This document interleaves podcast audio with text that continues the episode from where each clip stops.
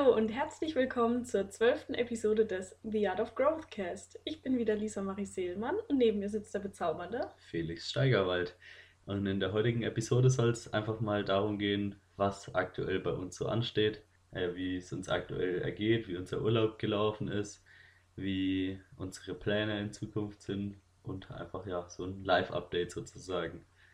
Jetzt würde ich dich gerade mal fragen, Lisa, zuallererst, wie geht's dir aktuell? Mir geht es sehr gut. Muss sagen, der Urlaub hat uns richtig gut getan. Einfach mal zu entspannen, mal wieder woanders zu sein und neue Sachen zu sehen und auch mal woanders zu trainieren, auf einem Schiff, bei Seegang. Das war auch was ganz Wildes. und ja, im Allgemeinen geht es mir sehr gut. Es wird langsam Frühjahr. Das ist auch schön, wenn die Sonne scheint. Hat man gleich bessere Laune. Training läuft gut. Ja, kann mich nicht beklagen. Und wie geht's dir? Alles bestens. Wie du gerade schon gesagt hast, der Urlaub hat wahnsinnig gut getan. Wollen wir gleich beim Urlaub mal bleiben? Da würde ich dich fragen, wie hast du es mit der Ernährung im Urlaub getan?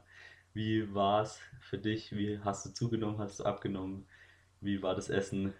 Wie war das Training? Erzähl einfach mal. Ja, also das Essen war insoweit aufgeteilt über den Tag. Ich sag mal so in einem Frühstück, dann zwischendurch was, weil man meistens ja unterwegs war und dann nochmal ein richtiges Abendessen und zwischendurch Snacks.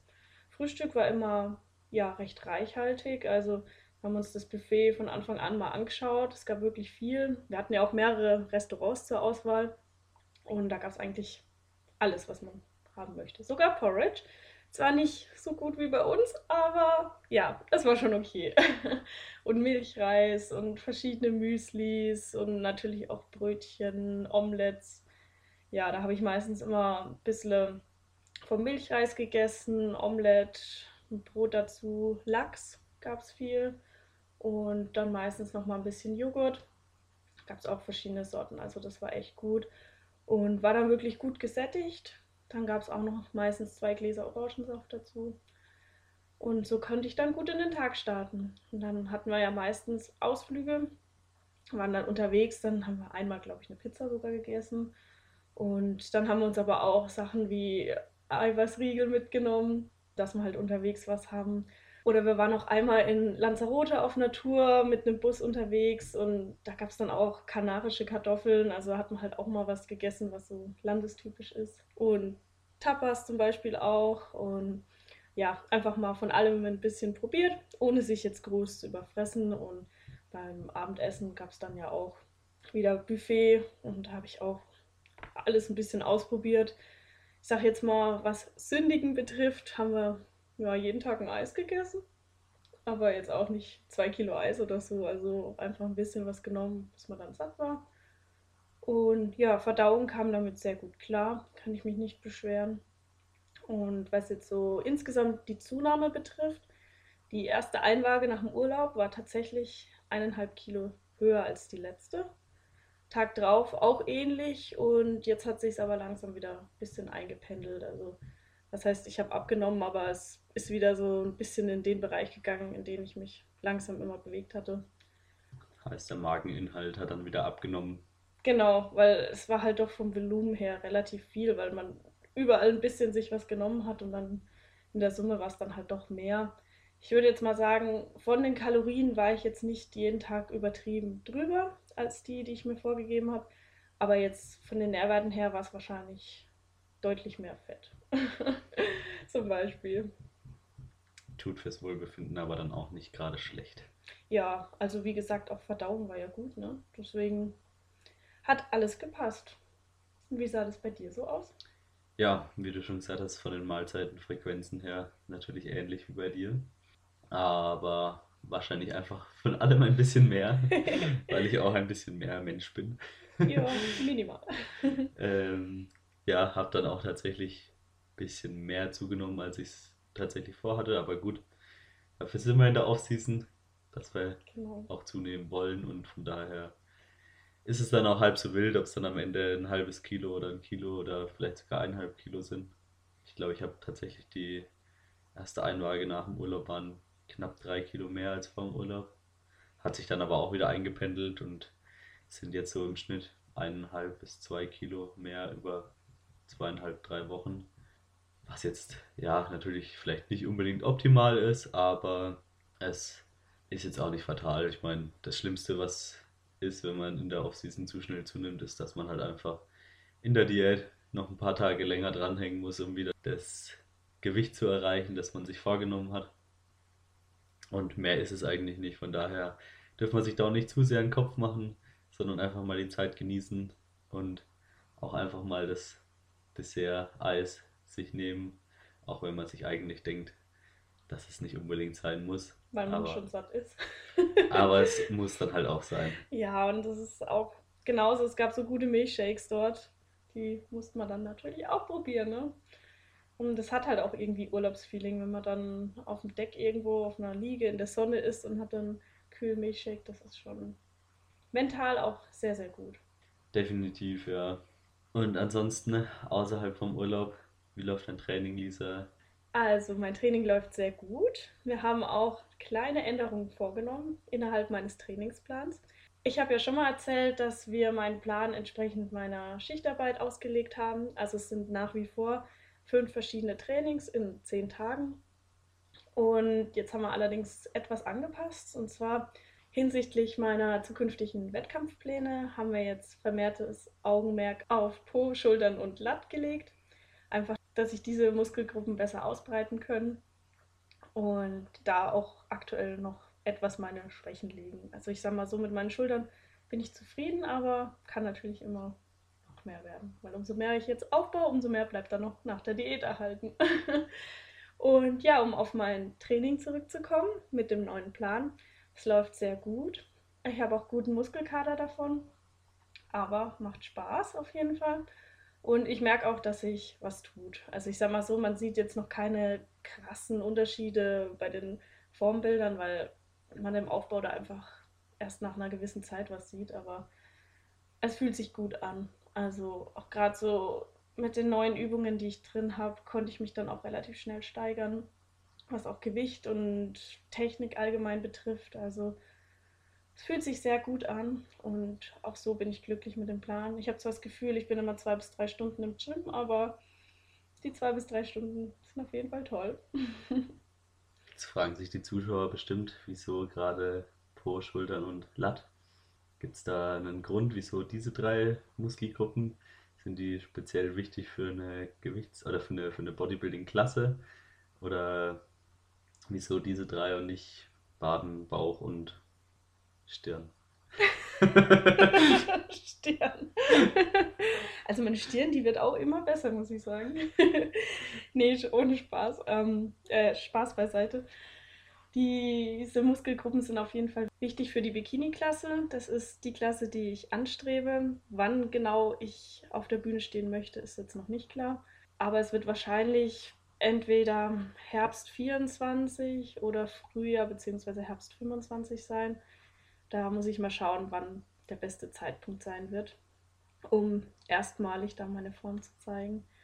Aber ja, deswegen fangen wir jetzt auf jeden Fall schon damit an den für mich am besten abgestimmten Plan umzusetzen und zu schauen, wie sich alles entwickelt.